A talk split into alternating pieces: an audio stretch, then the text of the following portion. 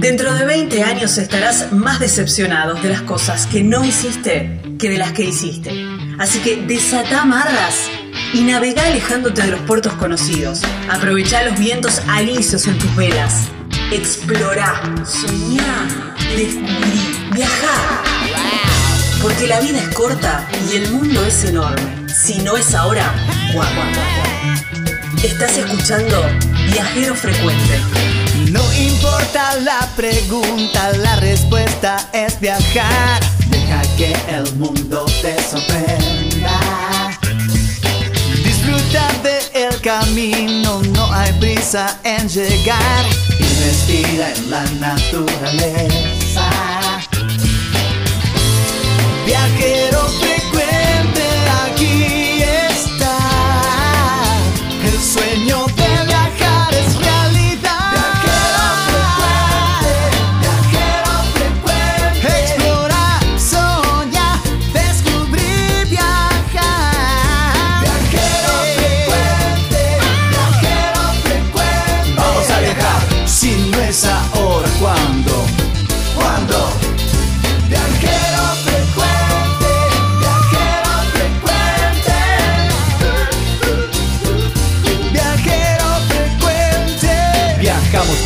cambiarle la ropa al alma. Tienes que tomarlo con calma. Un gran viaje que te entrega al cielo. Siempre comienza con un paso pequeño. A tu sueño, dale, dale vuelo. Y viajero frecuente te dirá que hay de nuevo.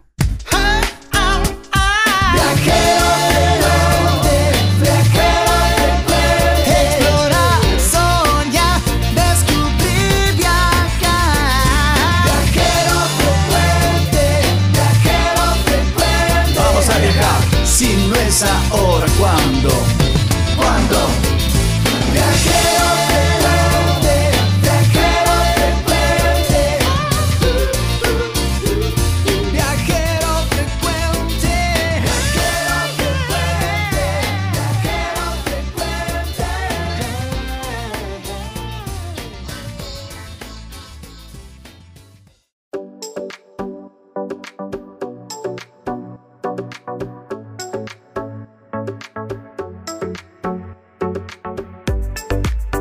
Hola, hola, hola, bienvenidos a Viajero Frecuente Radio, este programa que te lleva a viajar a través de las palabras, a conocer esos lugares, esas perlitas, esos rinconcitos que tenemos en nuestro país, pero también a reversionar los grandes clásicos que, bueno, siempre tienen algo más para ofrecernos para que vos tengas una experiencia inolvidable. Por supuesto, nunca nos falta la sección de viajeros, donde, bueno, conocemos diferentes historias viajeras y esta les va a sorprender tanto como me sorprendió a mí seguramente.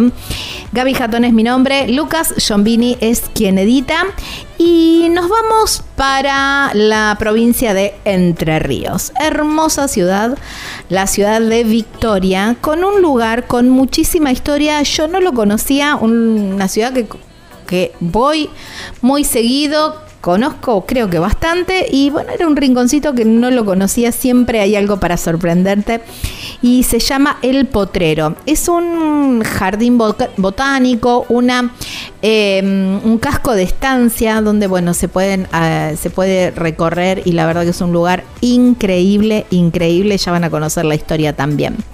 Después, otro clásico. Nos vamos para la provincia de Mendoza. Amo esa provincia. A un lugar que también es muy bonito. Lugar de paso, pero yo los invito a quedarse, a instalarse y a partir de ahí moverse para el resto de los lugares. ¿eh? Uspallata, ah, divino, precioso. Mucha historia, pero con unos paisajes increíbles y un montón de propuestas para vivir la naturaleza, vivir los paisajes. Y si no, mira, cualquier rinconcito queda bien para ir y sentarse a tomar unos mates y contemplar. Todo, todas las propuestas y todas son válidas allí en Uspallata. El viajero, el viajero se llama Pablo Strumbel. Él tiene un blog que se llama Un Gran Viaje, que hace unas semanas buscando, chusmeando, no sé por qué, que puse en Google, que aparecieron programas de radio. El, blog decía los mejores programas, eh, podcast o programas de radio de viajes, así, los mejores programas eh, de radio sobre viajes y encontré a Viajero Frecuente. Me reemocioné, por supuesto, obviamente. Lo llamé a Pablo Strumbel, que es un tremendo viajero. Bueno, estuvimos charlando sobre su proyecto, un gran viaje, cómo empezaron sus viajes, bueno, un poquito de todo sobre, mm, sobre su, su vida ¿eh? y sobre sus viajes. Lo encuentran en las redes sociales como un gran viaje. ¿Están listos? Porque aquí comienza el programa número 380 de Viajero Frecuente Radio.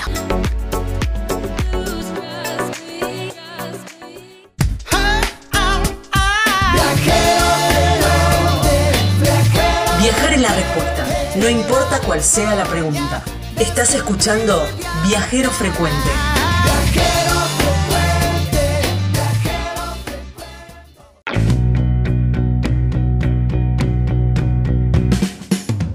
Si sos de los que cuando están escuchando una nota que andan en una casa rodante decís, wow, ese es mi sueño, o los cruzás en la ruta y decís, quiero una de esas, bueno, no es necesario que esperes a comprarla, porque podés alquilarla y hospedaje sobre ruedas te da esa posibilidad. ¿eh? hay un montón de variedades de casas rodantes para diferente cantidad de personas. Según tu necesidad, ellos cubren eso. Y muy prontito se viene una sorpresa, pero todavía no te voy a contar nada, no voy a espolear nada, pero se viene una sorpresa para, un, para ahora, para los meses que vienen para adelante. hospedaje sobre ruedas, así los encontrás en las redes sociales. ¿Cómo te puedes contactar también? A través del mail hospedaje sobre ruedas gmail.com.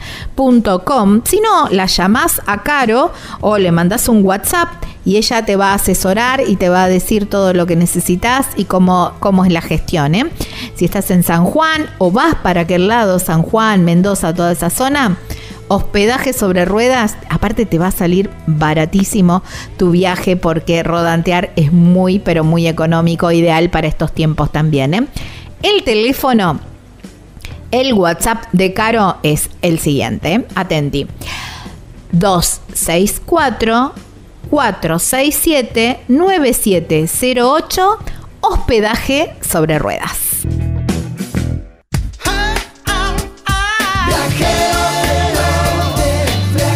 Viajar es la respuesta, no importa cuál sea la pregunta. Estás escuchando Viajero Frecuente. En el mapa de viajero frecuente señalamos nuestro nuevo destino.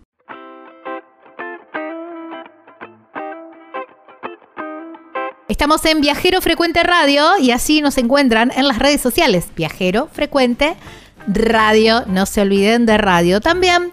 Si quieren volver a escuchar esta nota o todas las que venimos haciendo, o el programa completo, por supuesto, en formato de podcast. Lo pueden hacer desde Spotify o cualquier otra plataforma.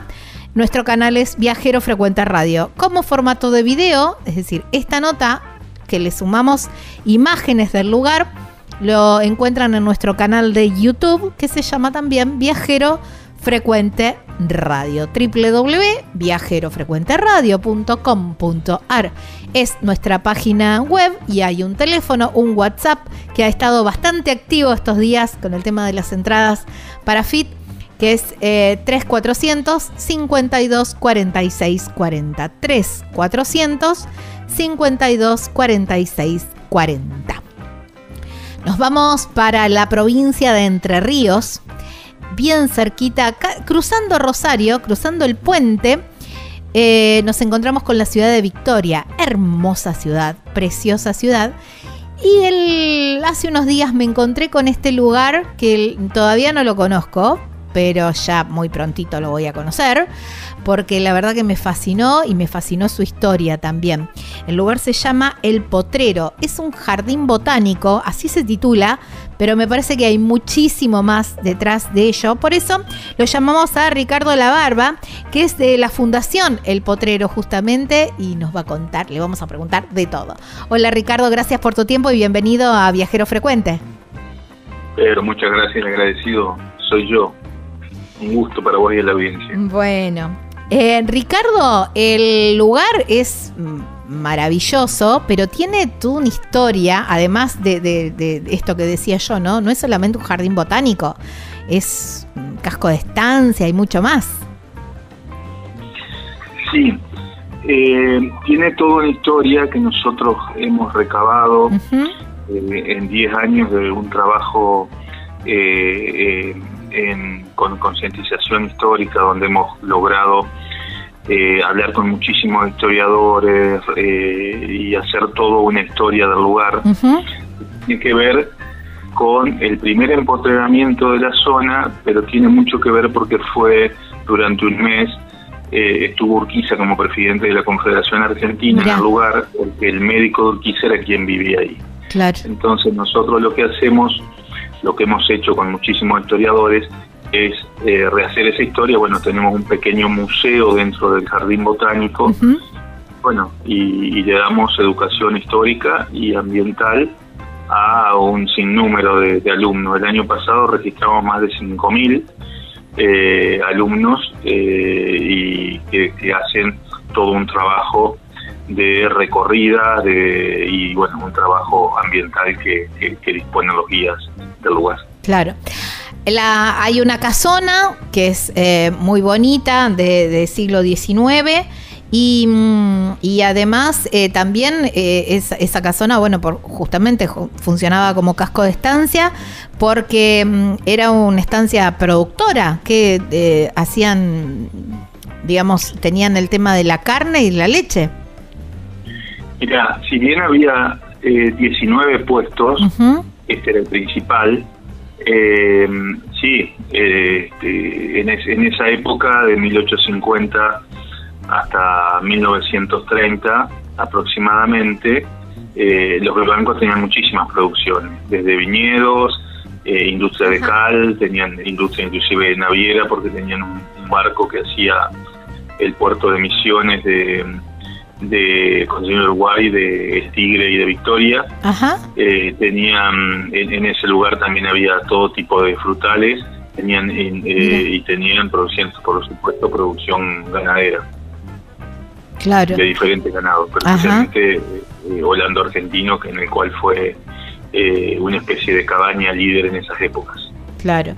Bueno, de, de, todo aquello queda, queda esta parte, queda este sector que ustedes han, han puesto en valor y, se puede visitar. Y esto, ¿no? La, la vegetación, todo el, jardín botánico con la cantidad de especies eh, que hay de, distintos árboles y enredaderas, ¿no? Sí, mira, en 1895, cuando termina de diseñar el Parque Independencia Charles Tice, que es el considerado mayor paisaje de la historia de Argentina, bueno, el Parque Independencia, el Parque Urquiza en Paraná, el Bosque de Palermo, todo el diseño, hizo el potrero y eh, diseñó el potrero, tal es así que nosotros en el museo mostramos las cartas donde él le escribe agradeciéndole porque el potrero después le enviaba semillas y, y plantines para, para eh, sembrar el, el, los bosques de Palermo. Bueno, es el único, el primer, mejor dicho, jardín botánico reconocido por la red argentina de jardín botánico. Es una red que nuclea a los jardines botánicos. El más importante es el, el TAIS, que es el de, Buenos Aires, el de Palermo. Está nucleado casi todos los jardines botánicos. Lo que pasa es que fue el primero, fue el que rompió el molde, porque fue el primero que fue privado. Los jardines botánicos son de los estados provinciales, nacionales o municipales, o mixtos, o de las universidades. Muchos tienen universidades, por ejemplo en Entre Ríos hay otro nada más, que es el, de la Universidad Nacional de Entre Ríos, que está en Oro Verde, Paraná. Ajá, mira. Son los únicos dos que hay en Entre Ríos. Mira el potrero tiene, tiene muchísima vegetación, tenemos más de 350 especies documentadas. Eh, y bueno, esto es un poco lo que nosotros contamos por intermedio de los guías desde la Fundación El Potrero, lo hacemos en forma gratuita para los alumnos y bueno, y, recorren gran cantidad de alumnos el. Claro. Bueno, pero a ver, si nosotros queremos eh, ir y conocer también, ¿se puede ir? ¿Está abierto al público? Mira, nosotros estamos por eh, determinar los fines de semana que vamos a abrir, porque cuando empezamos con lo guiado y ya eh, preparamos todo lo que es el museo y demás, eh, nosotros, por supuesto que eso se informa por intermedio de, la Dirección Municipal de Turismo y ahí sale sale proyectado todo lo que está abierto en, en, redes, ¿no? En redes que publican eso y también el potrero. Pero sí, estamos ahora seguramente en noviembre y en diciembre y en enero, por supuesto, y febrero va a haber fines de semana con, con atractivos, con eventos y con recorridas. Qué lindo, porque la verdad que es un, es un lugar para ir a pasar el día también, ¿no? Recorrer esos jardines. Me imagino también, así como, no sé, ¿no? Cerrar los ojos y estar vestido de época, ¿no? Y imagino a esas mujeres con, con las sombrillas caminando por esos jardines tan bonitos. Sí, increíble, digamos, tiene mucha historia en eso, entre la vegetación también, eh, hay 32 especies de orquídeas, hay plantas de ananá ah. dentro del bosque, porque se ha creado un microclima, bueno, bosquecitos de lapachos, caminos de tipas, caminos de eucaliptus, eh, eh, jacarandáes, bromelias, bueno, un sinnúmero, y bueno, y también eh, árboles exóticos, mochingo biloba, taxuacata, parasol chino, magnolias. Eh, la verdad que el lugar es increíble y nosotros tuvimos la suerte de adquirirlo y pasárselo a la fundación y hacer todo un trabajo de investigación. Por suerte logramos eso. Nuestra finalidad es hacer una contribución para que para que eh, las generaciones piensen en el ambiente y traten de mantenerlo y conservarlo. ¿Ustedes tuvieron que hacer también un, trabajo de restauración de, de la casona? La casona, nosotros, sí, nosotros hicimos un trabajo para ponerla eh, de la misma forma que estaba en el siglo XIX, porque tenía un agregado adelante que, en un momento de 1950 hicieron un escritorio, bueno, la volvimos a, hacer y, bueno, están todas las salas evocativas, digamos, del museo, eh, donde, donde nosotros mostramos mucho de la historia, digamos eh, con fotos, con elementos, con, con, bueno, está todo contado y los guías lo cuentan eh, en su recorrida que tiene todo un pasaje inclusive por el bosque eh, y bueno, ahora tiene una huerta que, hay una escuela, nosotros tenemos convenios con muchas escuelas y demás. y, bueno, todo lo que se le va mostrando, especialmente los chicos y, bueno, las personas mayores, de luego, eh, los que, los que aquellas personas mayores que, saben apreciar eh, de las plantas, eh, ahí se ven muchísimas plantas antiquísimas con las floraciones. En esta época es hermoso porque la floración de las plantas está, está a la vista. Claro, sí, ni hablar, ni hablar, en la época ideal. Ahora llega la primavera y el, y el verano también, ¿no? Bueno, vamos a estar atentos entonces a las redes sociales y a la página web Googlean, ponen el potrero Victoria y ahí ya, ya aparece todo, ¿no? ¿Querés comentarnos un poquito de las redes o con eso está Casualmente ayer tuvimos un evento de todo el día en el cual nosotros le presentamos a la provincia para que sea eh, que el potrero sea determinado como área natural protegida. Eh, sí, no, en el Instagram lo van a encontrar en, el Instagram, el potrero, digamos, el potrero de Victoria, o, en, otro también cuando googleen van a encontrar la página www eh, potrero y, van a poder ver lo que nosotros lo que nosotros hacemos en función, reiteramos, de, de una conceptualización ambiental para la comunidad. Sí, tal cual. Bueno, y están muy cerquita también, porque uno sale del puente, digamos, si cruza de Rosario a Victoria, está la rotonda y ahí bien cerquita de, la, de esa rotonda grande. O, viniendo de Paraná también. Claro, eso es lo que la parte de la ruta interoceánica, que hace un tiempo presentamos un proyecto de ordenanza y salió como eh, acceso doctor Joaquín Vivanco, que fue el, el, médico de Urquiza y fue el, titular del potrero. Eh, por eso la por eso la variante eh, que es la ruta interoceánica en ese sector, se llama Doctor Joaquín Vivanco. Ah, Uno va de Rosario, en vez de ingresar en la primera rotonda de Victoria, sigue, toma el distribuidor hacia la derecha como si fuera para Nogoyá y ahí empieza a ver todos los carteles del potrero. Claro, tal cual. Bueno, como me pasó a mí. Yo venía de Nogoyá y empecé a mirar y dije, ¿pero qué es esto? Y, y bueno, y ahí no, no pude esperar más para contactarme con ustedes y ya muy prontito voy a estar, voy a estar em, visitándolos un fin de No. semana de estos.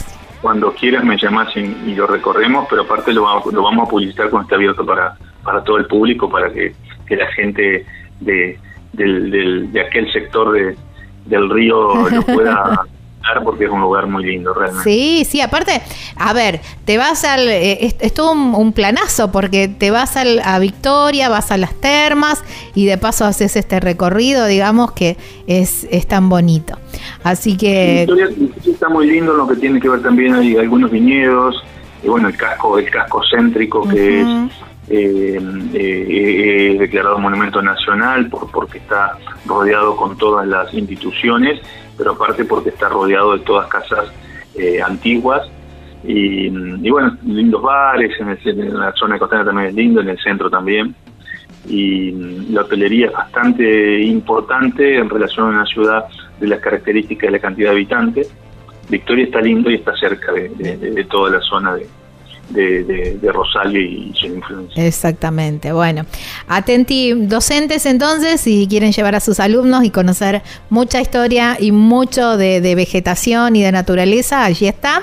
Y para los, eh, los privados, quienes querramos ir también, hay que estar atentos a las redes sociales que van a estar publicando los días que están abiertos. ¿eh? Estancia El Potrero, así los encuentran en las redes sociales y en la página web.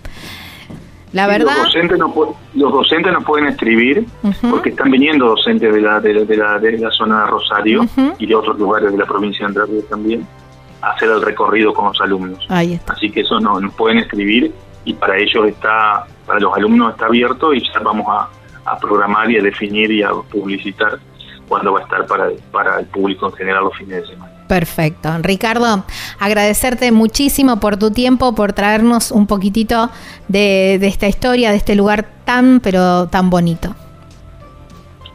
Un gustazo y, que tengan un buen día muchas gracias por, por, por comunicarse. Bueno, abrazo enorme. Un abrazo. Chau, chau. Estábamos hablando con Ricardo La Barba, él es de la Fundación El Potrero, este lugar precioso, allí en Victoria, provincia de Entre Ríos, aquí en la República Argentina. Si no es ahora, ¿cuándo? No importa la pregunta, la respuesta es viajar. Deja que el mundo te sorprenda. Disfruta del camino, no hay prisa en llegar. Y respira en la naturaleza.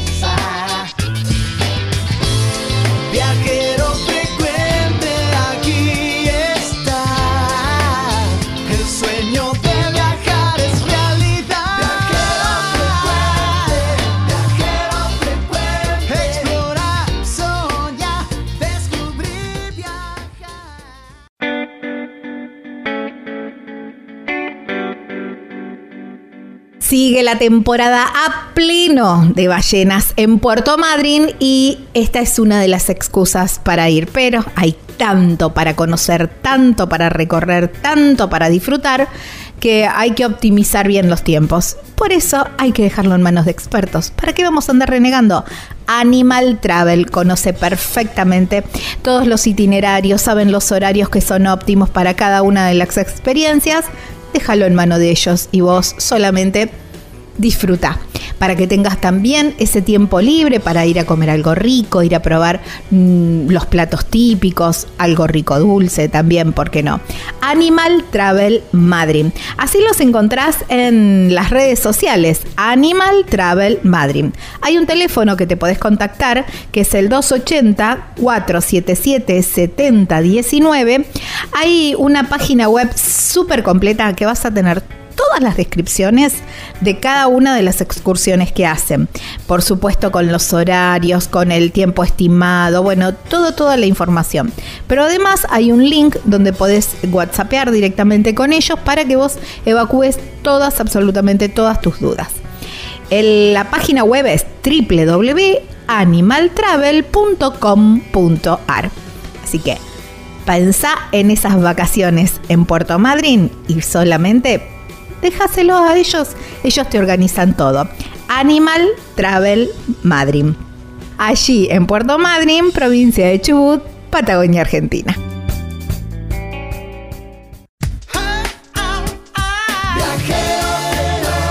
Estás escuchando Viajero Frecuente.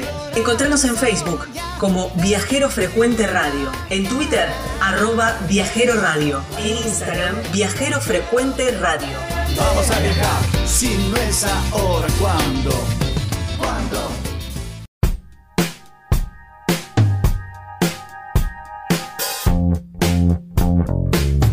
En tu recorrido por la provincia de Misiones no puede faltar una parada en Posadas. Y si estás en Posada, ¿por qué no cruzar el río Paraná y cruzarte a Encarnación, a la República del Paraguay?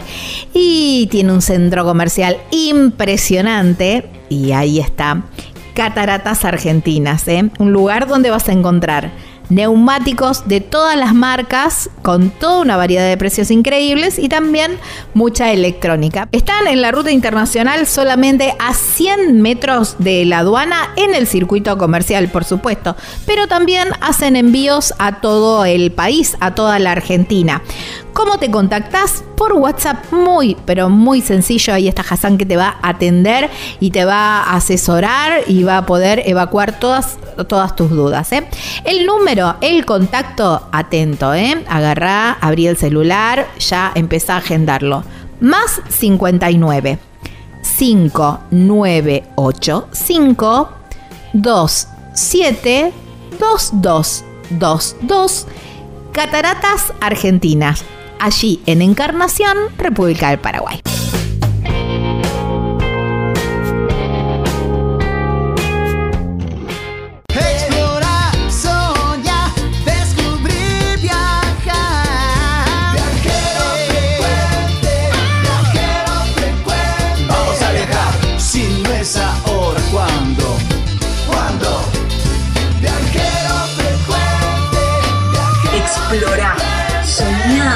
Descubrí, viajá.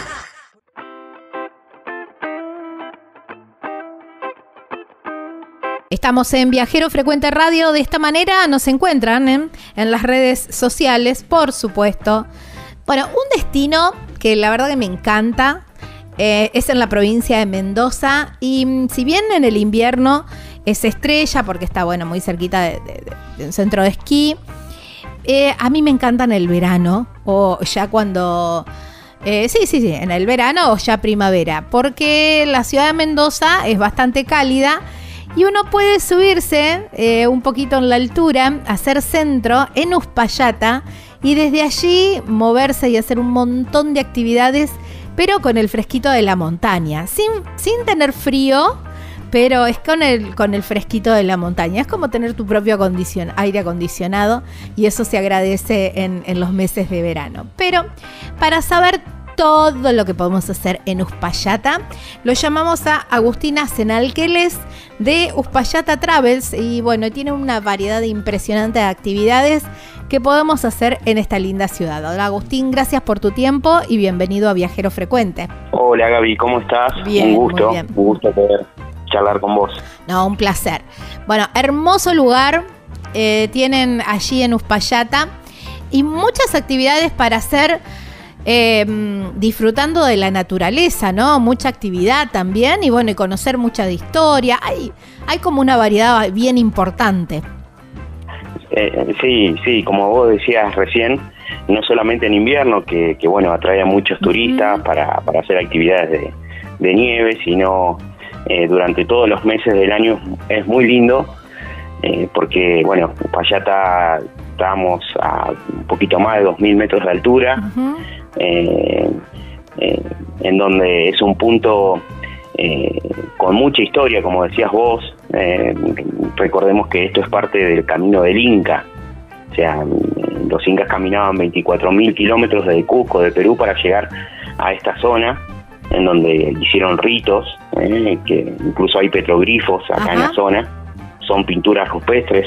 eh, y también es parte de la ruta sanmartiniana también. Claro. ¿no? pasó una de las columnas del ejército de San Martín al mando de, del general Las Heras, en donde hay varias atracciones, por ejemplo el puente Picheuta, eh, que los tenemos acá a 10 kilómetros, que se puede aprovechar que ahí pasó una de las columnas eh, de San Martín. Y también es una zona muy importante, una zona minera, eh, porque por acá anduvieron los españoles, los jesuitas, tratando de, bueno, explotando la zona, y minas, hay galerías subterráneas de explotación mineral, así que es atractivo eh, por donde uno lo mire Uspallata, ¿no? Hay muchas cosas para, para poder hacer. Mira vos, esto de las galerías no lo conocía. ¿Eso se puede visitar? ¿Cómo, cómo es? Sí, sí, sí, lo encontramos en una zona que se llama Minas de Paramillos. Las minas de Paramillos están acá a 20 kilómetros. ¿eh? se accede, era el antiguo camino que se iba desde, desde a Mendoza. ¿eh? es la ruta 52 que, que unía Villavicencio con Uspallata. Ah, la ruta de los caracoles. Exacto, de las 365 curvas. Eh, que le dicen el camino del año porque son 365 curvas ah, en caracol hasta llegar hasta llegar es precioso es precioso se ven muchos muchos animales por todo el camino guanacos zorro cóndores eh, la verdad que, es precioso y muy rico en fauna también en esa zona, ¿no? Agustín, tengo una pregunta ahí, porque ese camino, eh, bueno, como bien decís, 365 curvas, es de ripio. Eh, ¿Es apto para cualquier vehículo? ¿Solamente hay que hacerlo 4x4? ¿Cómo es? Muy buena pregunta.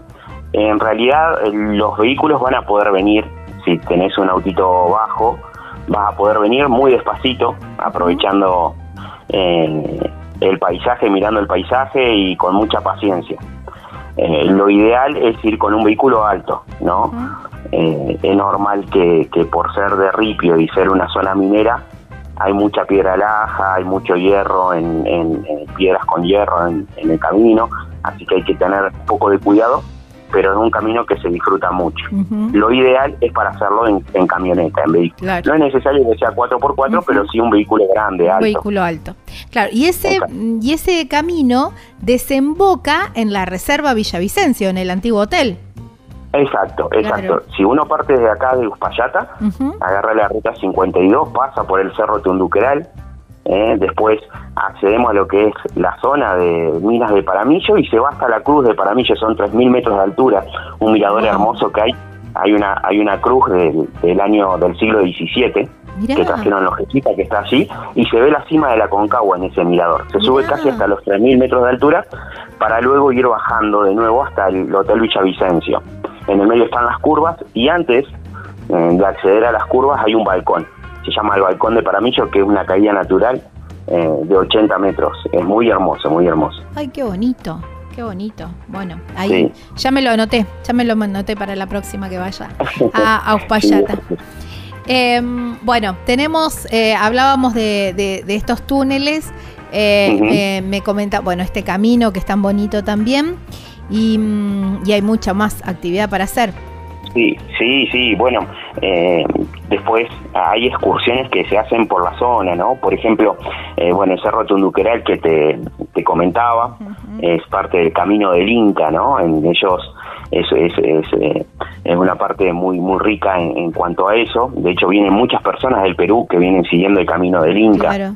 Ellos caminaban 24.000 kilómetros para llegar hasta acá en forma de zigzag de, Cusco, de Perú hasta, hasta esta zona. Era, era un, lugar de, ritos en donde las mujeres eh, hacían, hacían ritos. Y hay grabaciones, petroglifos en las piedras que son... Eh, no es, no, es dibujo en la piedra, sino con un elemento percutor. Ellos grababan la piedra y, hay, y, hay dibujos eh, antropomorfos que, que justamente eh, era lo que ellos veían, animales, mujeres, lagartijas, bueno, eso era lo que ellos grababan. Eso es lo que es el Cerro Tunduqueral. Y después tenemos el Cerro Siete Colores, que es muy bonito. Ay, es precioso. A, 12 kilómetros eh, desde acá de, Uspallata, eh, por lo que era la antigua ruta también que iba a, Mendoza, la ruta 13. Eh. Y después tenemos un punto panorámico en donde ahora hay unas hay un, están las famosas letras de Uspallata, hace aproximadamente un año que se inauguraron, en donde uno mira para, para un lado y tiene la cordillera y del otro lado está la precordillera. ¿eh? Así que es muy precioso también. Tenemos las bóvedas, que es un museo, ¿eh? en donde hay muchas, eh, hay mucho, mucho de la zona. Por ejemplo, por esta zona, en donde yo te comentaba antes, pasó Darwin, ¿no? Ah, pasó Darwin y encontró un bosque de auracarias petrificadas, que le dicen el, el bosque de Darwin, y esa parte de esas araucarias petrificadas están ahí en, el, en, las bóvedas, que eran los eran unos antiguos hornos que utilizaban eh, los mineros para extraer los, los minerales de las piedras, bueno, lo convirtieron en museo. Sí, muy interesante también ese lugar. Claro, sí, sí, sí. Eh, hay piedras también que tienen, por ejemplo, crustáceos marinos, o sea, que indica de que esto en algún momento estuvo todo eh, bajo agua salada. Así que eh, es muy interesante y muy lleno de, de, cultura y, de historia esta zona. Eso es lo que es eh, acá cerquita, ¿no? Y después tenemos todo lo que es la zona de, alta montaña. Claro. Eh, a ver, tenemos, no nos ubicamos en el mapa, pero bueno, Uspallata está ahí camino, digamos, sobre la ruta 7, en, la ruta transoceánica, digamos, que es la, la, ruta que, que une, mm, digamos, la ciudad, entre otras entre otros lugares, la ciudad de Mendoza con, em, con Santiago de Chile. claro, donde está el famoso eh, paso, paso internacional, Cristo Redentor, tal cual. Bueno, una ruta preciosa, panorámica al 100%. Y bueno, y Uspallata está ahí, en, en el medio de, e, Es el último ciudad o pueblo que hay antes de, cruzar a Chile. Tal cual. Eh, así que, que es muy es muy es muy bonito. Estamos a 120 kilómetros de Mendoza por ruta 7 y estamos a 90 kilómetros aproximadamente de la frontera, del paso Cristo Redentor. Eh, y en, en estos 90 kilómetros que hay de Uspallata hacia, hacia el límite internacional, hacia la frontera, eh, bueno, hay, hay muy lindas atracciones, eh, aquí era eh, toda esta zona es, parte de lo que era el tren trasandino, ¿no? El propósito de dos hermanos ingleses era unir los dos océanos, el océano Pacífico con el océano Atlántico, así que este tren venía desde, desde Valparaíso, de Chile, y iba hasta Buenos Aires, ¿no? Ahora ya quedan quedan las ruinas solamente del, mm. de lo que era ese tren pero va bordeando todo lo que es esta ruta 7. Claro, ¿eh? claro eh, muchas veces va el, río, eh, el río en el medio, de un lado de la ruta, del otro lado de la vía, se va viendo. Exacto, exacto. Y, bueno, tenemos diferentes estaciones o paradas del tren, como por ejemplo la estación Polvaredas, que es, era la parada obligada del tren trasandino, que parece que está una estación que tiene eh, más de 100 años, que está en Formol, parece, ¿no? Se mantiene intacta la estación allí y es preciosa, con las montañas de, de, fondo, ¿no? Es verdad. Es precioso. Y luego uno sigue avanzando por el camino, por la ruta 7, y, se encuentra con vertientes, con, eh, con que se unen con el río Mendoza, con cascadas eh, que va a encontrar por el camino hasta que uno llega al famoso puente del Inca, eh, que es un monumento histórico precioso, precioso con, con, muchos colores eh, eh, que, que llaman la atención y es una de las paradas obligadas para todos los turistas. tal cual. Producto del, azufre que hay en la zona, ¿no? Una, un, un, antiguo hotel termal Exacto, exacto, exacto. Era un hotel que se formó justamente al lado del tren, ¿eh? del tren trasandino, se formó, era para, para, eh, para personas muy pudientes en aquella época, eh, sin embargo hubo, una, avalancha y, bueno, provocó lamentablemente que, ese hotel quedara... En, ruinas, ¿no? Pero, pero se puede apreciar todavía las entradas, las ventanas, la capilla que quedó intacta. Mm y bueno, hay la sedimentación que se forma va provocando estos colores que, son tan preciosos allí en, la roca. Es verdad. El, agua, digamos, el agua termal eh, sigue, a ver, ¿cómo pregunto? ¿Es, es urgente? ¿Sigue saliendo por del otro lado del río?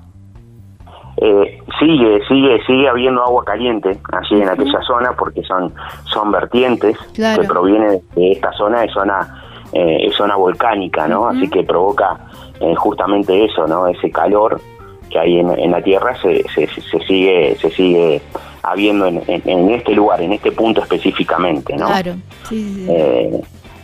y que se une con el río Mendoza, esta vertiente. Claro. Ahora un poquito más arriba, solamente unos 4 o 5 kilómetros, nos encontramos con, con el gigante de América que le dicen, que es el Aconcagua, ¿no? 6.962 metros y es eh, sumamente precioso e imponente para todos los que lo, lo vean y lo ven. No hay oportunidades de ahí ayer de hacer eh, trekking, hay un trekking corto que son de 20 minutos aproximadamente que se llega hasta un mirador. Y después hay un trekking que es un poquito más largo que son aproximadamente de dos horas que se pasa por por Laguna Orcones, por un puente colgante que hay eh, que, bueno eh, siempre los turistas piden hacer eso porque el paisaje es, es, muy bonito, muy bonito. muy recomendable y es de dificultad baja también, no, no es que exacto, es, lleva, es largo, pero tampoco nada imposible para hacer. Exacto, sí, sí, sí, sí, este, muy, muy lindo. Eh, así que eh, llama, el, la Concagua llama la atención de muchos turistas, no solamente eh, argentinos, sino extranjeros en época de, temporada de ascenso hay mucho movimiento con respecto a eso, ¿no? Y empiezan a venir las empresas que se dedican a eso, a ayudar a las personas a subir a la Concagua. Hay aproximadamente, eh, empieza fin de noviembre hasta fin de febrero, ¿no? Las temperaturas son muy muy crueles arriba, son en pleno verano, en la cima de la Concagua más o menos tenés menos 30 grados de temperatura. Eh, así que así que es bastante bastante complicado pero a su vez hay 150 personas aproximadamente por día tratando de hacer cumbre.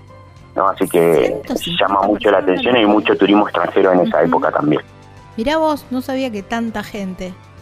Sí, sí, sí, sí.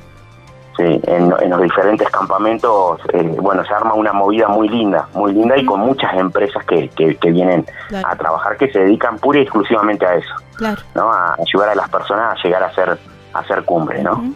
Y los servicios que ofrecen en diferentes en los diferentes campamentos que hay a medida que uno va ascendiendo, ¿no? Ahí en la montaña, en la Concagua.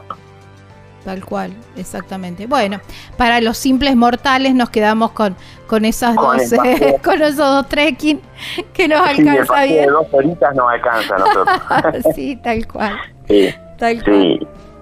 Y, después, cuando uno sigue avanzando, aproximadamente unos 10, 15 kilómetros más adelante, se encuentra ya con el último pobladito conglomerado de casas que es Villa Las Cuevas. Eh, allí, por lo general, eh, por dos o tres meses al año está abierto lo que es el, el, camino, que también es en Caracol, que uno va hacia el monumento Cristo Redentor. Casi a 4.000 ah, metros de altura. ¿Solamente dos o tres meses al año está abierto el Cristo Redentor? Sí, sí, sí, porque porque en realidad tiene mucho que ver con vialidad, ¿no? Cuando eso eso durante todo el año está bajo nieve, ¿no? Entonces cuesta mucho. Después la nieve cuando se va se convierte en lodo, entonces cuesta mucho el trabajo de vialidad que va haciendo varios meses hasta que lo deja en condiciones para que puedan subir eh, los autos, las camionetas hasta ahí arriba. Y después cuando vienen los primeros fríos, las primeras nevadas, se aguanta un poquito y ya cuando se empieza a poner peligroso lo cierra. Claro. Aproximadamente en abril, marzo, abril, ya depende las, las, nevadas o el clima, ya se cierra el paso. El, se cierra el camino este. Pero es precioso, esos tres meses se aprovechan al máximo, hay mucho movimiento. Sí, eh, hay que entonces siempre hay que chequear con la gente de vialidad eh, para, para ver si se puede subir o no. Claro, claro, claro, sí, sí, sí, sí. Eh, pero por lo general hacia fin de año ya está abierto seguro. Bueno, eh, allí ya eh, un par de metros más adelante ya está el cruce. Exacto, exacto. De hecho, ese antes se subía por ahí y se bajaba por el otro lado. Está la opción de subir por Argentina y bajar por el lado de Chile la cordillera. uno vive esa experiencia también. De hecho, uno puede, una vez que sube el Cristo, a hacer los caracoles del lado chileno y baja por Chile ya directamente. Sí, antes, antes de que existiera el, paso internacional o el túnel, eh, se subía por allí. Aunque parezca mentira, se pasaba por allí. ¿El tráfico pasaba por ahí? Exacto, bueno, no era el tráfico que hoy tenemos, ¿no? No, no eran camiones ni nada, pero, los vehículos o el que se animaba pasaba por, por ese por ese por ese lugar. Porque ese camino, si bien está en muy buenas condiciones y todo, eh, hay que hacerlo. Sí. sí. sí, sí, es muy empinado, se sube aproximadamente en, en 9 kilómetros se sube mil metros. Así que cada prácticamente cada 100 metros uno está subiendo 100, 100 metros de altura. Claro. O sea, es, bastante empinado. Claro. Sí, sí, sí, sí, muy bonito. Pero bien vale la pena porque, bueno, desde ahí arriba la vista panorámica que uno tiene es eh, ve todos los las puntas de las montañas o los cerros más conocidos, lo ve desde ahí arriba. Es precioso. Sí, es verdad, es muy bonito. Agustín, eh, bueno, la parte gastronómica ni hablar, ahí en Uspallata, que se come muy rico. ¿Cuál es el plato que no deberíamos dejar de probar? cuando vamos a Uspallata? Eh, bueno, hay muchas parrillas acá, ¿no? Los chilenos eh, que nos visitan paran enseguida inmediatamente en las parrillas que están sobre, sobre la ruta, pero tenemos eh, restaurantes también que, que hacen pollo al disco, eh, carne de la olla, locro, guiso de lentejas, empanadas. no, la verdad que es bastante variadita la, la, la oferta y también, bueno, el chivito, eh, que, que, es muy buscado por esta zona. Es verdad, es verdad. Hay una alternativa también de seguir, de mm, una vez que te quedaste unos cuantos días en Uspallata, eh, hay una alternativa de seguir por, eh, por la ruta y podés, digamos, en altura, podés seguir hasta y cruzar a, a la provincia de San Juan, ¿no? donde llegas a, a Barrial, Calingasta y todo eso, que también es precioso. Exactamente, exactamente. Exactamente, y el camino también es, es precioso, ¿no? Porque va bordeando todo lo que es la cordillera. Y bueno, ahí en, en San Juan, lo que en Barrial, lo que es muy conocido es el Cerro Mercedario, que le sigue a la Concagua, es el segundo pico más, más alto que tenemos, eh, o acá, aquí cerca en la zona, y que muchos lo, escalan también, ¿no? Así que sí, sí, toda la zona es, es preciosa. Sí, esa ruta es muy, pero muy bonita porque uno va así como paralelo a la cordillera permanentemente. Exacto. Uno mira hacia un costado, tiene la precordillera, mira hacia el otro la cordillera. Tal cual. Ahí en el medio está el camino. Es muy bonito. Sí. Em, Agustín, eh, agradecerte muchísimo por tu tiempo, por traernos un poquito de Uspallata. Yo lo súper recomiendo para el verano porque esto, ¿no? Es, son, eh, el clima es muy, eh, es, muy agradable. el solcito calienta, pero las sombras son muy agradables en el verano. Y, y en la noche también, no sé, nada de frío, entonces es como, es como esto, ¿no? De estar en una zona muy, muy bonita y encima el paisaje que es increíble. Exactamente, exactamente. Están todos invitados para poder, eh, para poder venir. Eh, me pueden consultar eh, lo que necesitan. Mi, Instagram es uspayata-travels. Así que el que quiera no solamente contratar nuestros servicios, sino solamente que, que los asesoremos. para eso estamos nos gusta lo que hacemos, amamos este, este trabajo con la naturaleza y que las personas, eh, los turistas se vayan felices eh, de haber pasado una linda experiencia. Este, así que no duden en, consultar y en preguntar. Ahí está. Y muchas gracias Gaby, vos por, por la nota, la verdad que apreciamos mucho que, que puedas eh, promover este, este lugar tan lindo. No, no, por favor. El destino en sí mismo se lo, se lo merece, así que no hay, no hay nada que agradecer. Abrazo enorme. Gracias, Gaby. Adiós. Chau, chau. Muy recomendable Uspallata, ahí en la provincia de, de, Mendoza. Estábamos hablando con Agustín Acenal, él es de Uspallata Travel. Imagina despertar cada mañana con una vista impresionante de los cerros que rodean a las cabañas que tienen unos ventanales con unas vistas panorámicas espectaculares en cualquier momento del día.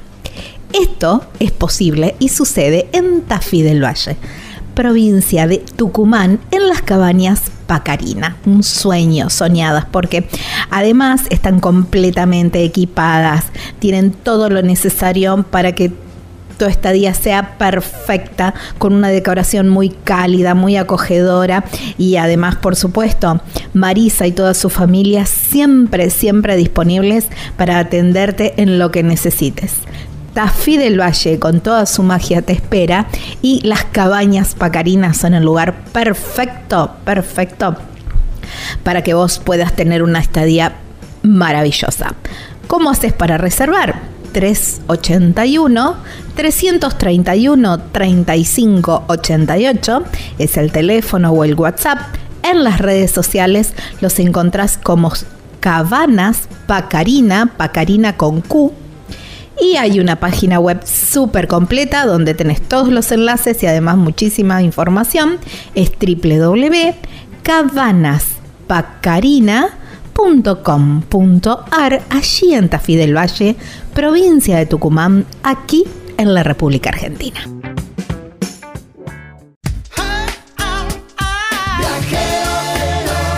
Estás escuchando Viajero Frecuente.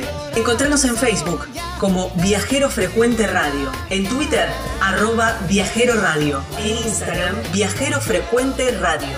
Vamos a viajar, si no es ahora, ¿cuándo? ¿Cuándo?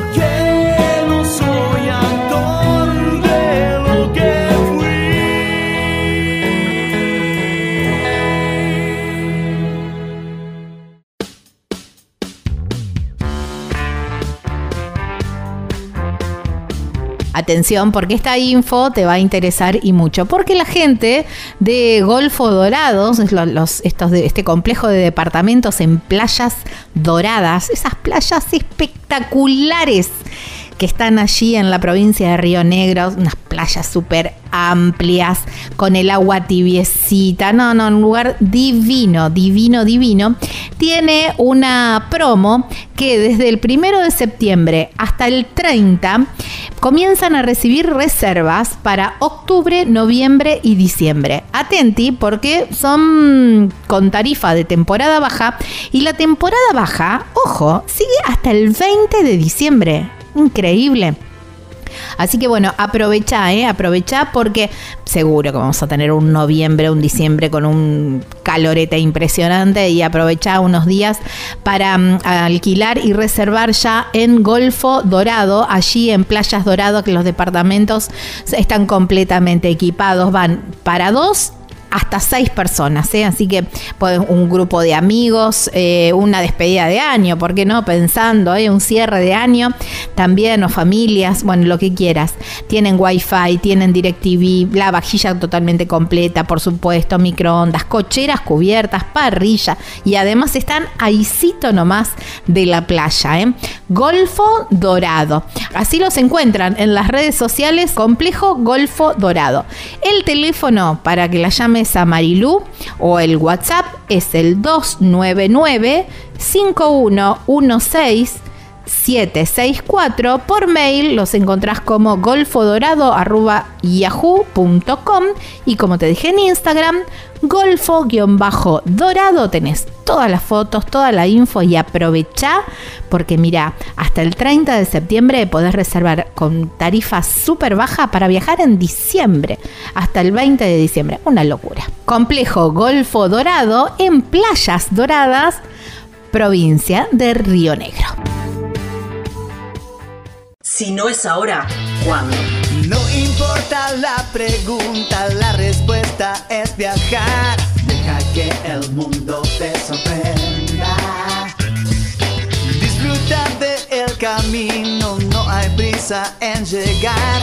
Y respira en la naturaleza. Viajero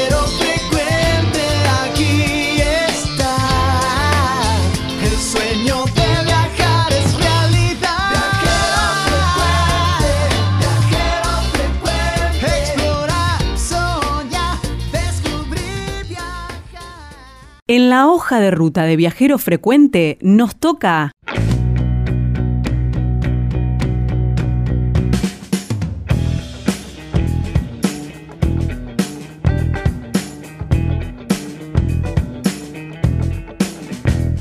Estamos en Viajero Frecuente Radio. De esta manera nos encuentran en las redes sociales Viajero Frecuente Radio. Allí con todas las redes, pero además, si quieren escucharnos como formato de podcast, nos pueden hacer en Spotify, Spotify o cualquier otra plataforma Viajero Frecuente Radio. En YouTube, junto a las imágenes, bueno, Viajero Frecuente Radio, donde si se suscriben, se agradece, porque de esta manera también apoyan el proyecto.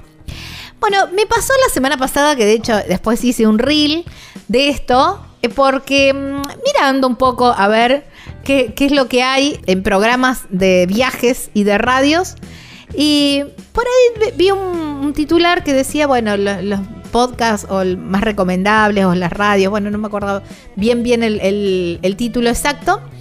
Y mm, de la página Un Gran Viaje. Y dije, a ver, bueno, muchas españolas, por supuesto. Por ahí dice en Argentina. ¿Y quién me encuentro? A Viajero Frecuente Radio. Me agrandé como galleta en el agua, diría mi abuela. Y dije, a ver quién es el autor de, este blog. Y lo encontré. Es, Pa- es Pablo Strumbel.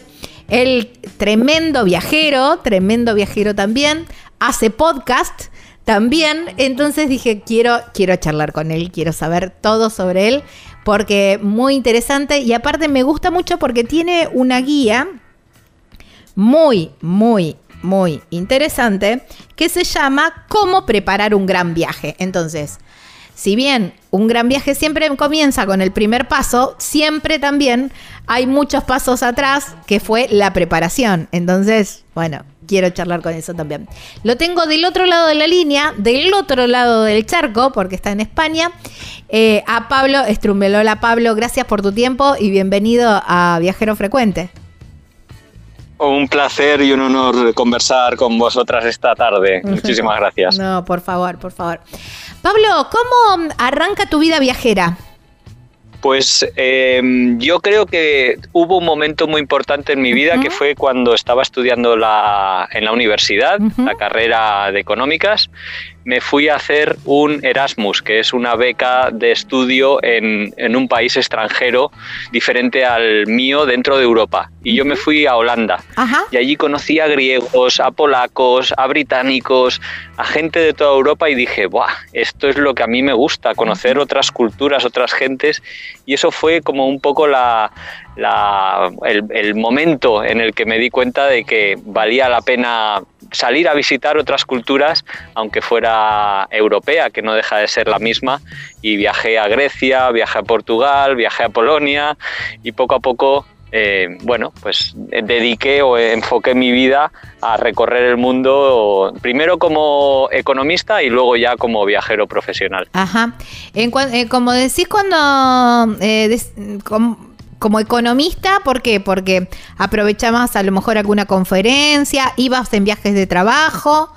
No, porque realmente eh, yo estudié económicas y me sí. formé o especialicé en comercio exterior. Ajá. Yo era comercial de exportación y entonces me dedicaba a visitar los países buscando compradores para los productos de confitería primero, luego encendedores después Ya. y exportarlos desde España a, a Europa, al mundo y allí donde quisieran comprarlos. Y durante cinco o seis años estuve viajando mucho, pero por motivos laborales, para vender mis productos, cosa que luego, eh, bueno, me cansé bastante del, del aspecto comercial del viaje. Claro. Imagino que eh, esos viajes estaban más vinculados con eh, aviones, taxis, hoteles, muy, no sé si alejado, pero quizás otro estilo de vida que la del viajero, ¿no? Bueno, totalmente, totalmente alejada de- del, del formato del viaje que me gustaba hacer Claro. a nivel personal. Pero te diré una cosa, para mí fue muy importante porque también me permitió era labrarme una carrera profesional, ganar dinero, Claro. poder ahorrar, que eso me dio la tranquilidad para poder viajar mucho más. Claro. Si hubiera tenido un trabajo mm, más peor pagado o en el que no pudiera ahorrar, tal vez no hubiera viajado tanto. Claro. Sí, aparte te dio un bagaje de, de know-how y de, y de esto, de conocer culturas, que, que después para el otro formato de viaje te iba a servir mucho. Sí, pero lo que me di cuenta es que no, lo que con lo que realmente disfrutaba era con culturas antagónicas Ajá. casi a la mía, ¿no? Claro. Los viajes por Europa me dejaban siempre un, po- un pozo, bueno, poco llamativo. Ajá. En cambio, la primera vez que visité Asia, que fue Malasia, que luego visité Tailandia, Indonesia, buah, aquello fue una revolución para mí, claro, aquello fue, sí que me abrió un, un mundo totalmente diferente. Claro. ¿Ese viaje ya era en formato viajero? Claro, ya a partir de, de entonces empecé a, a mi- durante mis vacaciones con esos dineros ahorrados, Ujú. pues a viajar de mochilero a esos destinos más, más podríamos llamarles exóticos, ¿no? Más diferentes. Hasta que eh, cuando cumplí 30 años mm, me cansé de, de trabajar en, esa, en ese sector y me tomé un, un año sabático, cosa que utilicé para recorrer la ruta de la seda Ujú. la ruta más mítica de, de Ujú. cuantas ha habido en la historia. ¿Cómo fue tomar esa decisión, Pablo? Pues fue bastante más fácil de lo que pensé porque en esos momentos estaba con, bueno, insatisfacción con la vida que tenía, eh, insatisfacción laboral, entonces no estaba disfrutando con la vida que tenía, en, esa, en aquel momento vivía en Barcelona, entonces, bueno, fue una decisión como decir, aparco mi trabajo temporalmente y me voy a hacer un gran viaje. Al final no fue un año, fueron ocho meses, y, pero fue un viaje que me cambió la vida realmente, porque a partir de ese viaje yo dije, yo quiero dedicarme a algo que tenga que ver con la geografía, con los viajes, con la exploración, y reorienté mi carrera profesional hacia, hacia el mundo de los viajes. ¿Y cómo, cómo fue esa reorientación, digamos? Porque seguiste... Al, al principio fue complicada porque no sabía muy bien cómo encauzarla. Yo no quería dedicarme a trabajar como guía de viajes ni montar una agencia de viajes, eh, pero encontré un trabajo en, una, en la Sociedad Geográfica Española, que es una asociación que promueve el conocimiento del mundo a través de los viajes, una revista, conferencias. Y ahí estuve trabajando tres años muy a gusto. Luego trabajé en una librería de viajes, que era yo el gerente de esa librería. Entonces aprovechaba lo que era el mundo eh, eh, de la empresa, digamos, o mi formación empresarial con el mundo de los viajes. Como en la película Notting Hill. ¿No, te no se te apareció Julia Roberts? Sí, no, no, ya me, bueno, me apareció Iciar Marcotegui, que para mí era como Julia Roberts, y, y mucho mejor, vaya, fue, conocí justo a la, a la, vuelta de ese viaje a mi pareja actual, con la que hemos hecho muchos viajes, con la que hemos escrito varios libros, con la que organizamos las jornadas de los grandes viajes. Ha sido una mujer fundamental, es una mujer fundamental y una excelente compañera de viaje. Wow, qué bueno, bueno. Entonces, una buena recomendación es trabajar en una librería de viajes para encontrar el amor, podríamos decir. Sí, para eso sí, pero desgraciadamente están cerrando cada vez más las librerías de viaje, cada vez más la gente consulta nada más referencias en internet, no compran libros, entonces bueno, pues eh, lugares que eran imprescindibles para la cultura viajera están desapareciendo, al menos aquí en España. Sí, sí, es verdad, en todo el mundo pasa eso. Em, y bueno, conociste mm, a tu Julia Roberts.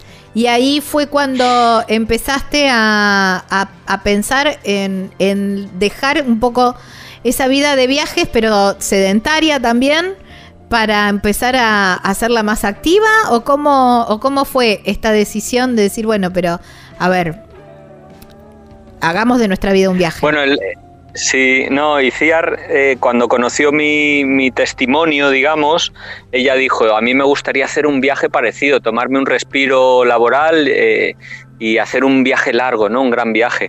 Y entonces, bueno, yo que soy una persona que me dejo convencer fácilmente, accedí. Decí fácil, decimos acá en Argentina. Acá en nos tomamos un año para y, entonces pues nos fuimos a viajar un año por, por África, cruzamos el continente africano desde Sudáfrica hasta Marruecos en transportes públicos con nuestras mochilas. Y fue un viaje muy duro, eh, muy bonito, eh, muy enriquecedor y que también a ella en ese momento le cambió la vida. Y ahí fue cuando ya empezamos a publicar libros, a dar conferencias, a trabajar como guías de viajes. Ahí ya nos volcamos por completo a trabajar con temas relacionados con el mundo de los viajes sin ser 100% nómadas, digamos. Simplemente todos nuestros proyectos giraban en torno a los viajes. Está bien. Cuando mm, ustedes, digamos, hacían un gran viaje, volvían al, al punto de partida, que es Barcelona, imagino. Y, bueno, y ahí se dedicaban ya a escribir el libro, publicar, hacer la promoción, todo eso, y preparando ya otro gran viaje. Así más o menos es el formato. Bueno, los grandes viajes, o sea, nosotros llamamos gran viaje al viaje que dura pues varios meses o años. Entonces, un, viaje de esta duración no se puede hacer repetidamente, constantemente, entre otras cosas, por, por, una, bueno, hay, hay maneras de hacerlo, pero nosotros preferimos ahorrar dinero trabajando y luego disfrutar sin, del viaje sin trabajar. Entonces, lo que empezamos esos proyectos, pero ya hacíamos viajes cortos, de dos, tres meses o, menos incluso, pero no, no, no, nos gusta mezclar trabajo en sentido estricto con viajes. Nos gusta viajar y disfrutar del viaje y luego contarlo, tal vez, ¿no? Ajá, está. Eh, ¿cómo, se prepara un gran viaje? O un viaje. Empecemos por los más cortos. Eh, ¿Haces investigación? bueno. ¿Te gusta em, cómo se elige el destino? Sí, yo creo que lo primero eh, es un poco eh, inspirándose. Eh, hay destinos que por algún motivo nos atraen especialmente y uno muy bien no sabe cómo, cómo llega a ellos o si los destinos llegan a uno más bien a veces, ¿no? Ujú. Entonces de repente a, a veces eh, empiezas a oír mucho de Perú y, y empiezas a investigar un poquito de ese país o de Argentina o de Tailandia o vas, vas como eh, motivándote para, para conocer algunos países. Entonces, porque te parecen atractivos, ya sea por su cultura, su historia, su gastronomía. Entonces, una vez que tienes seleccionados varios países o algunos que te gusten en especial, es el momento de ver clima, el clima de ese país, cuándo es óptimo para ir, cuánto cuesta ese país, cuánto costaría volar a ese país, qué visados, qué vacunas, qué equipaje necesito para ir a ese país. Empiezas a crear un poco una ficha mental Ujú. de todas las consideraciones a tener para visitar esos países y, y al final pues acabas decidiéndote por uno, ¿no? Pero eh, nosotros siempre hablamos de que hay que preparar los viajes pero no planificarlos en exceso. Ujú. Prepararlo es la base. Planificar es tener todo controlado y cerrado, no dando tiempo o espacio a la improvisación, que es fundamental en los viajes. Tal cual, exactamente. Explorar, soñar, descubrir, viajar. Viajero frecuente, viajero frecuente. Vamos a viajar, si no es ahora, ¿cuándo?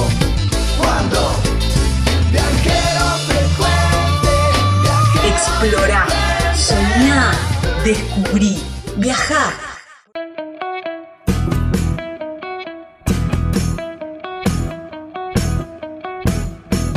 ¿Ya compraste el terreno en ese lugar soñado o estás planeando comprar ese terreno con una vista espectacular para irte de vacaciones, para tener tu quinta o quizás para tu en tu ciudad, para constituir tu hogar y te falta la construcción, te falta la casa? Bueno, aquí llega la gente de El Picapalo que te construye así, tac, en un chasquido de dedos, una, las cabañas de madera, cabañas de tronco. Tienen como un, un balconcito. No, no, son espectaculares. Hay un montón de modelos y también hay un montón de eh, medidas de metraje, de metros cuadrados y también van cumpliendo según tu necesidad y, y para lo que quieras. Porque a lo mejor lo pensaste para un complejo de cabañas, a lo mejor lo pensaste para, para hacer dormis en un camping o quizás, bueno, justamente para tu hogar, para la quinta. Bueno, hay tantas eh, utilidades como personas en el mundo y las cabañas picapalos cumplen con todos los requisitos de seguridad y además duran mil años. Eh, te las entregan listas, listas para habitar, ¿eh? así ya en mano, listo de decir, bueno, me traigo mis muebles y ya empiezo a habitar las cabañas El Picapalo. Muy sencillo para contactarse. Podés llamar a este número o por WhatsApp, por supuesto, 3438 41 28 31. En las redes sociales los encontrás como El Picapalo Cabanas y la página web súper completa, ahí vas a tener todas las medidas y están los planos. De todos modos también se pu- se pueden hacer modificaciones. Es www.elpicapalo.com.ar. Ah, y me olvidé de avisarte, la llevan a todo el país. Si no es ahora, ¿cuándo? No importa la pregunta, la respuesta es viajar. Deja que el mundo te sorprenda. Disfruta del camino, no hay prisa en llegar. Y respira en la naturaleza.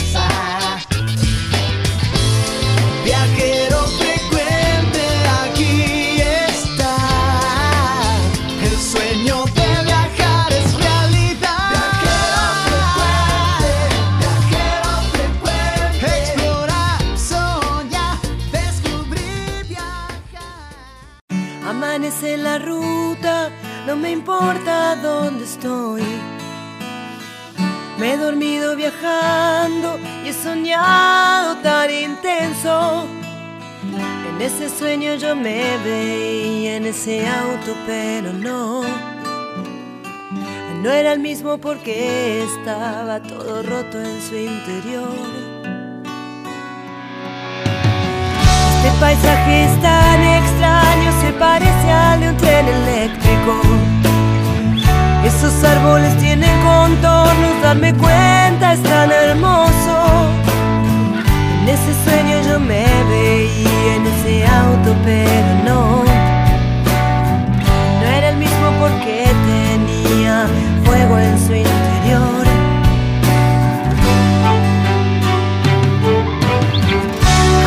Medida que aceleramos, mis recuerdos me estremecen.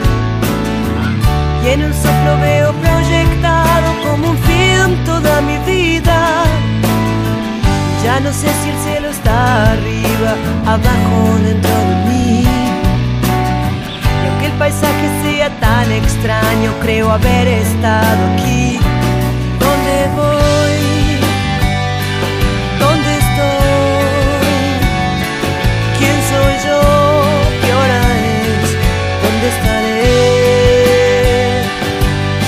Si fuera no es noche, tampoco es de día.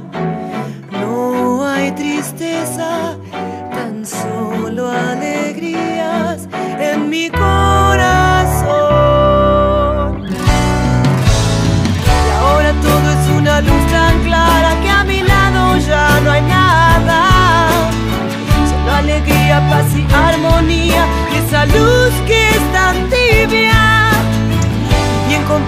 Eso no era un sueño, en ese auto estaba yo. Y ese auto estaba todo roto y con fuego en su interior. ¿Dónde voy? ¿Dónde estoy? ¿Quién soy yo? ¿Qué hora es? ¿Dónde estaré?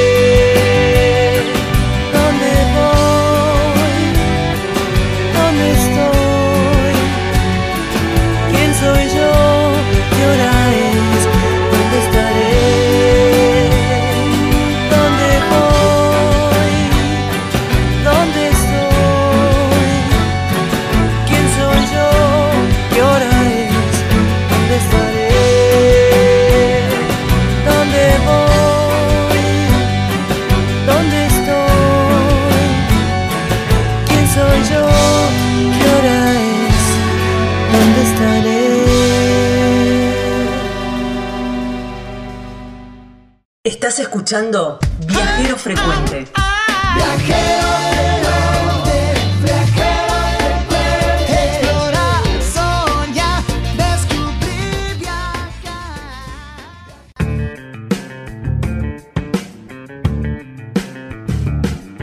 La provincia de San Luis tiene un montón de propuestas para disfrutarla a pleno, no importa la temporada que sea. Y hay un lugar ahí muy cerquita de Merlo, pero con toda la tranquilidad de un pueblito serrano, todo el encanto, digo yo también, ¿no? De un pueblito serrano muy, pero muy bonito, que se llama Carpintería. Allí en Carpintería están las cabañas Punto Serrano.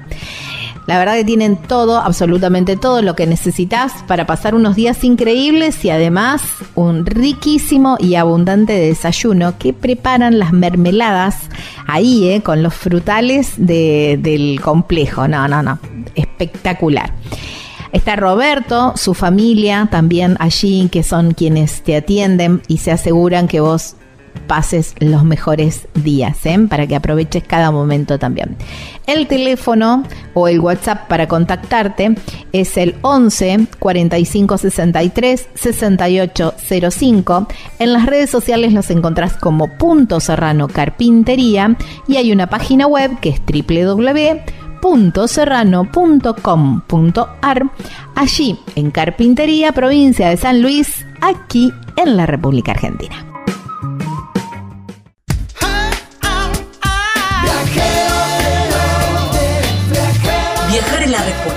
No importa cuál sea la pregunta. Estás escuchando Viajero Frecuente.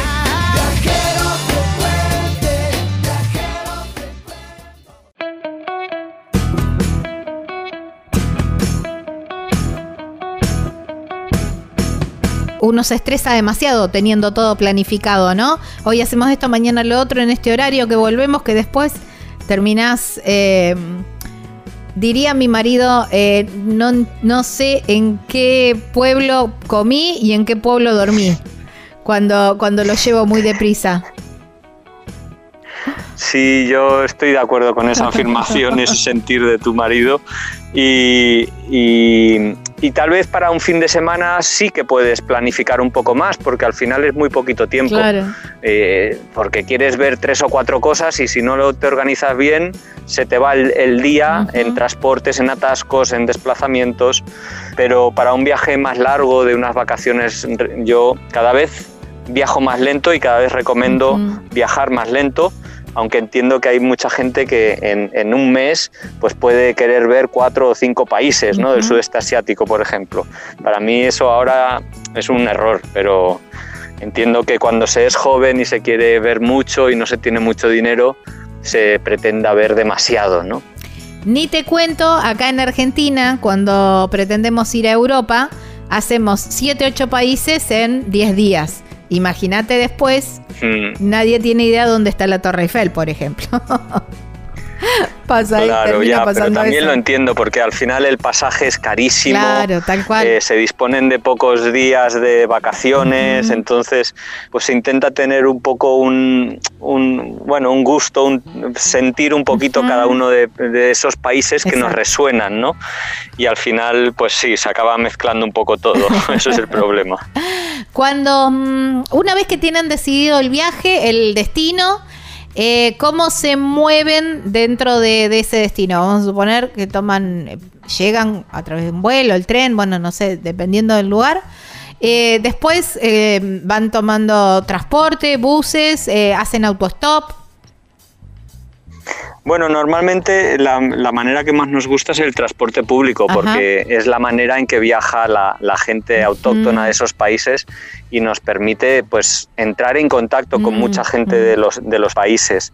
Pero en los últimos años nos hemos cansado un poquito de viajar siempre de la misma manera.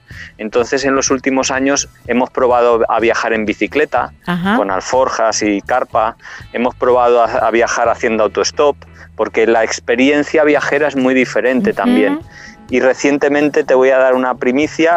Es- Vamos a viajar por primera vez en barco. Vamos a, via- a viajar desde Valencia hasta las Canarias, una travesía de dos semanas en barco para probar la experiencia. Entonces, eh, lo- yo creo que lo bonito del viaje es poder hacerlo de múltiples maneras, porque cada no hay una mejor ni peor, son todas diferentes y, y probarlas es lo que nos enriquece como personas y como viajeros. Mm, sí, tal cual. Wow, qué lindo. Bueno, hay muchos argentinos que tienen, que, que están haciendo travesías en, en barcos por, por ahí, por el Mediterráneo, por la zona de Canarias también. Así que quizás se encuentran, quien te dices, con alguno que otro argentino dando vueltas por ahí. Eh, cuando imagino que la parte gastronómica también eh, tiene su, su lugar importante dentro de estos viajes, ¿no? Hombre, para mí es una de las muestras culturales más importantes. Ah, tal cual. porque mm, eh, es- es- forma parte de la cultura del día a día, pero también de los ingredientes de ese lugar, ¿no? Entonces la gastronomía autóctona del país en el que nos encontramos para mí es muy importante y la disfruto mucho y de, de hecho algunos países que en cuya que no he podido disfrutar de la comida por, por, por poco variada o por poco por ser de poca calidad. No los he disfrutado tanto como otros en los que he comido muy bien. Mira. ahora estoy pensando en países africanos por ejemplo. Se come muy mal. Ahí se come para llenarse para Claro. saciarse pero no para disfrutar del hecho de comer. Bueno por una cuestión económica Claro, principalmente pero y luego pues en países de Asia pues eh, son los que más disfruto Wow, por ejemplo por la variedad y riqueza de sus ingredientes Claro. Bueno, a ver, la, la comida argentina también, ¿eh? ¿Estuviste por Argentina? he estado porque sorprendentemente he trabajado para una empresa argentina que se llama Arcor Ajá, claro, que hace Entonces, eh, cosas dulces. eh, confitería Claro. correcto entonces he estado un par de ocasiones allí y eh, en, en Buenos Aires en Córdoba en Mendoza y, y me encantó y me encantará volver porque es un país enorme con muchísima variedad de paisajes y culturas que, que tengo muy pendiente de, de conocer, pero como viajaba por trabajo, Claro, viniste en modo. no llegué a conocerlo. Viniste en modo economista, no en modo viajero. Exacto, Claro. exacto. No, no, no, tenés que venir en modo viajero y vas a encontrar. Porque estuviste en lugares muy lindos, pero ciudades. Eh, te vas a encontrar con rincones maravillosos en nuestro, en nuestro país. La, mm, la comida, la, la gastronomía de un lugar, la gastronomía autóctona, se mm, disfruta en la comida callejera. También, hombre, se disfruta. Claro, hay países que no tienen cultura callejera, como Ajá. los países europeos, por ejemplo, no Claro. tenemos cultura callejera y me da mucha rabia y pesar, porque normalmente la, la- la comida callejera siempre es muy fresca, hecha al momento, muy económica y, y muy sabrosa, ¿no? Pero mm, digamos que yo la intento disfrutar allí donde puedo. Intento ir a un restaurante, a restaurantes buenos también, intento ir a comida callejera, bueno, intento probarlo todo. Claro, hacer bien, está bien, una, una mixtura. Cuando están en un destino, eh, digamos, imagino que dentro de esta investigación van sabiendo más o menos qué es lo que, eh, la, la parte turística, digamos, o qué es lo que ir recorriendo, qué es lo que se puede ver. Eh, y se dan lugar para charlar a lo mejor con algún local y, aceptar eh, alguna recomendación, alguna invitación. Acá en Argentina es muy común que te inviten a, a- su casa a, a comer un asado, a comer algo. Bueno, ahora estamos en época de crisis, el asado un poco, un poco inaccesible. Pero mm, a, bueno, a comer algo o a disfrutar un rato, eh, se dan esos, em, esos permisos, esos eh, tiempos. Pues mira, yo cuando era más joven y más temeroso, eh, en, recuerdo varias ocasiones no haber aceptado invitaciones Mira. porque pensé que me iban a pedir dinero, que iba a estar incómodo, que no era genuino. Pero con el paso del tiempo, a medida que he, he conseguido, he ganado experiencia viajera, no le digo que no a nada ahora. Bueno, hay situaciones en, en Sí. las que, eh, porque por una cuestión de tiempos, porque Ujú. tienes que llegar a una ciudad o a un punto concreto, o tienes otro plan, eh, no puedes aceptar la invitación. Pero últimamente, por ejemplo, he viajado eh, en dos años consecutivos, he estado en Pakistán Ajá. Y allí me han invitado a comer, a desayunar, a dormir, a tomar el té, a, a todo constantemente. Y yo he dicho que sí, porque es su cultura, ¿no? Y lo disfruto una barbaridad y es algo que me da rabia no haber hecho desde el primer día viajero, digamos. Haber estado abierto a todas esas invitaciones. Claro, pero es parte también de- del, del camino de, de ser viajero, ir soltando todos esos, no sé si miedos o prejuicios quizás, y mm, e- es parte también del recorrido. Uno lo va haciendo a medida que van pasando los kilómetros. No sé si hay algún viajero que de una en, en el primer viaje empezó a aceptar todo. Y me parece que eso es un proceso también, ¿no? De aprendizaje y de, y, de confiar. Sí, pero ¿sabes lo que pasa? Que ahora tenemos mucho más acceso, por ejemplo, a redes sociales, Ujú. a páginas web, Claro. a conocer la experiencia y cómo viaja otra gente. Yo cuando empecé a viajar, tengo 47 años, tampoco Ujú. soy tan, tan viejo, ¿no? Ujú. Pero en mi entorno no había gente viajera, yo no... eh, en mi universidad, en mi colegio, no, Claro. no había gente con la misma pasión, entonces no pude aprender de otros viajeros. Pero hoy en día en las redes sociales se pueden aprender, tomar muchas ideas de otros viajeros más experimentados y aplicarlas desde muy jóvenes. Claro. Y de hecho hay mucha gente joven haciendo viajes increíbles y esa gente es la que pues yo creo que está mucho más abierta a bueno, a experimentar, a probar, a, a decir que sí a ese tipo de, de ofrecimientos. Claro. Bueno, pero es camino también que fueron abriendo, eh, a ver, sin ofender, los viejos viajeros, ¿no? Estos, estos, estos viajeros, claro, estos claro. viajeros de- que empezaron mucho antes de, de internet o mucho antes que, qué sé yo, avisar a la familia que estabas bien, no era apretar un, apretar un botón y mandar un audio decir, hey, estoy acá, o hacer una videollamada desde algún lugar, sino a lo mejor era encontrar un teléfono con eh, público co- y bueno, y toda una conexión internacional y todo eso. Y después un poquito más acá en el tiempo, algún mail cada tanto.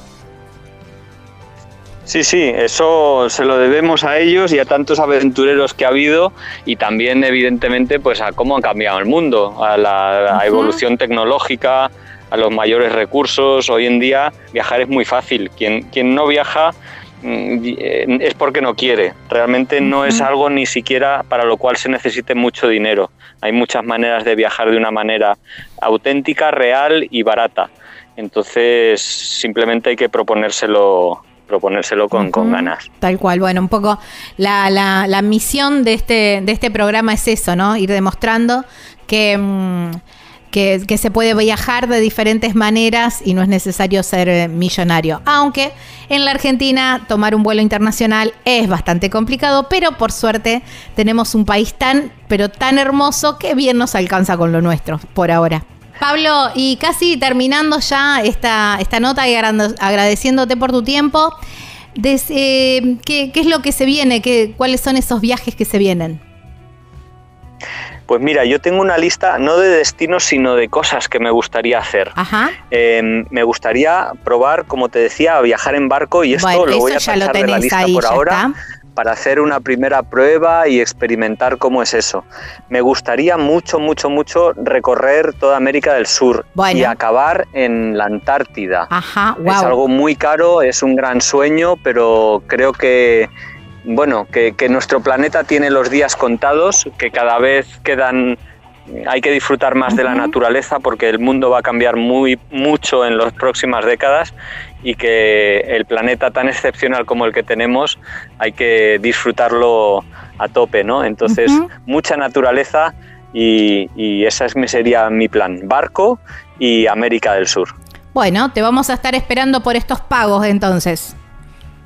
Será un placer, será un placer Con acudir un- al estudio y conversar y conocernos. Obviamente, obviamente con un asado en la mesa, por supuesto, como un buen ar- como buena argentina. Mm. Pablo, muchísimas gracias por tu tiempo, te mando un abrazo enorme y bueno, nos vemos pronto.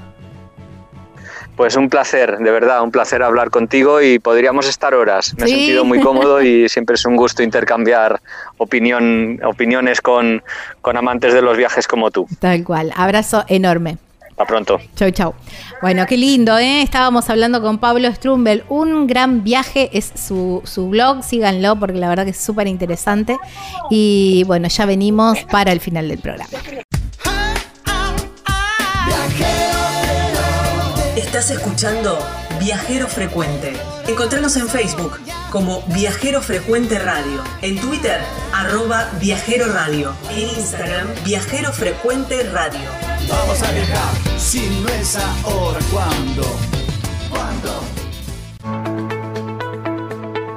Vos elegí cómo moverte. Nosotros premiamos tus hábitos sustentables con el seguro de movilidad sustentable para autos híbridos o eléctricos y motos eléctricas. Protegemos tu auto o moto híbrido o eléctrico ante robo, incendio, inundación, daños por granizo y daños en cristales sin franquicia. Además, contás con un seguro de vida individual y auxilio mecánico por avería o accidente. Si te interesa contratar este seguro, consulta a tu productor asesor de seguros o llamanos al 0800 555 5787.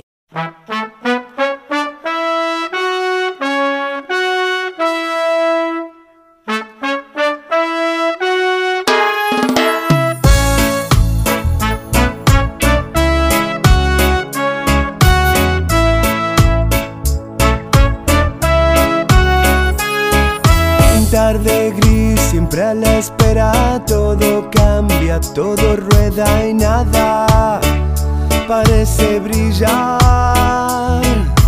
Ha pasado tanto tiempo que ya casi ni lo siento y vuelvo al mismo lugar.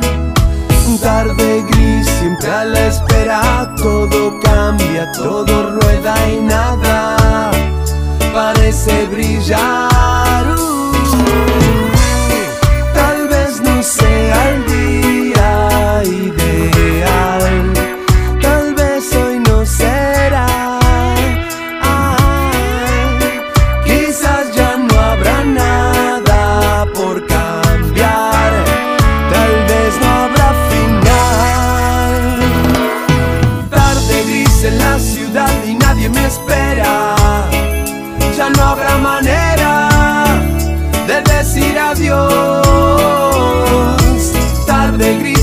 Ciudad y nadie me espera. Ya no habrá manera de decir adiós.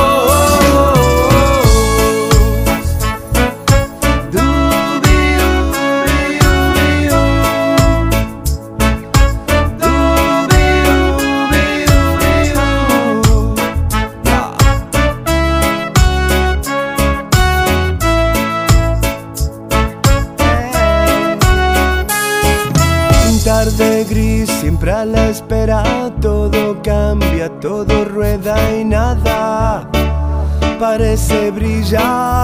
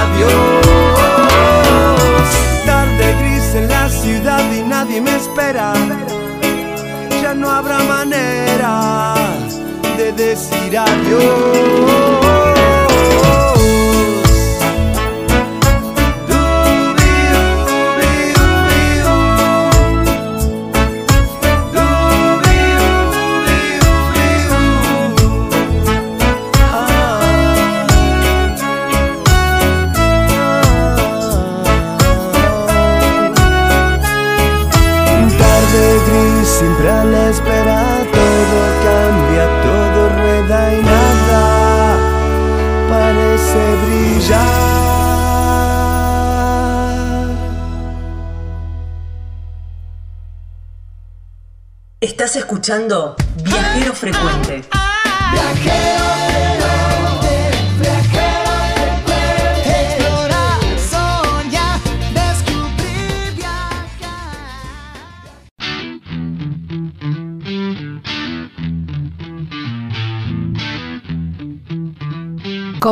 hacer este programa, cómo me abre la cabeza totalmente y cómo voy descubriendo lugares increíbles con historias increíbles que ya me da ganas de ir y viajar y espero que a ustedes les pase exactamente lo mismo. Saben que pueden volver a encontrar este programa eh, como formato de podcast, lo encuentran en Spotify o cualquier otra plataforma en Viajero Frecuente Radio, así se llama el, el podcast. Este es el programa número 380. Como formato de video, la misma nota que hicimos, le sumamos imágenes del lugar, lo encuentran en nuestro canal de YouTube que se llama Viajero Frecuente Radio y también está separado por secciones, por listas de reproducción según las regiones, bueno, también por supuesto las historias de, de viajeros. ¿eh? Increíble la de Pablo Strumbel y, y, y figurar un gran honor también, figurar allí entre los mejores programas de radio en el mundo, porque el blog es español. A ver, estoy agrandadísima, no sé si se dan cuenta. Bueno, saben que nos pueden encontrar en las redes sociales también como Viajero Frecuente Radio. Gaby Jatón es mi nombre, Lucas Giombini es quien edita, será.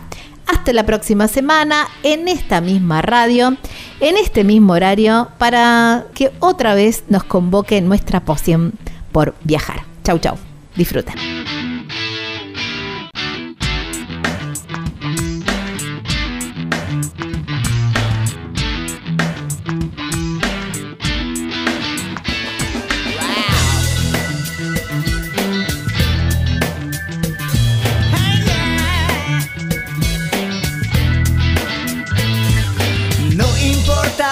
Pregunta, la respuesta es viajar. Deja que el mundo te sorprenda. Disfruta del camino, no hay prisa en llegar. Y respira en la naturaleza. Viajero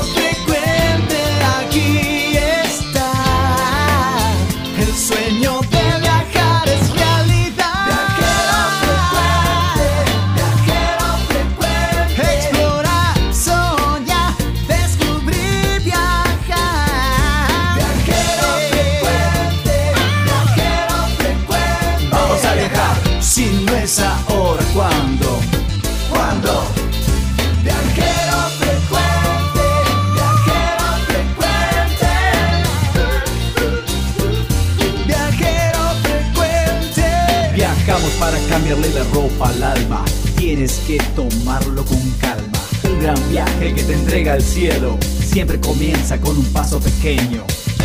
A tu sueño, dale, dale vuelo. Y viajero frecuente te dirá que hay de nuevo. Ah, ah. ah. Viajero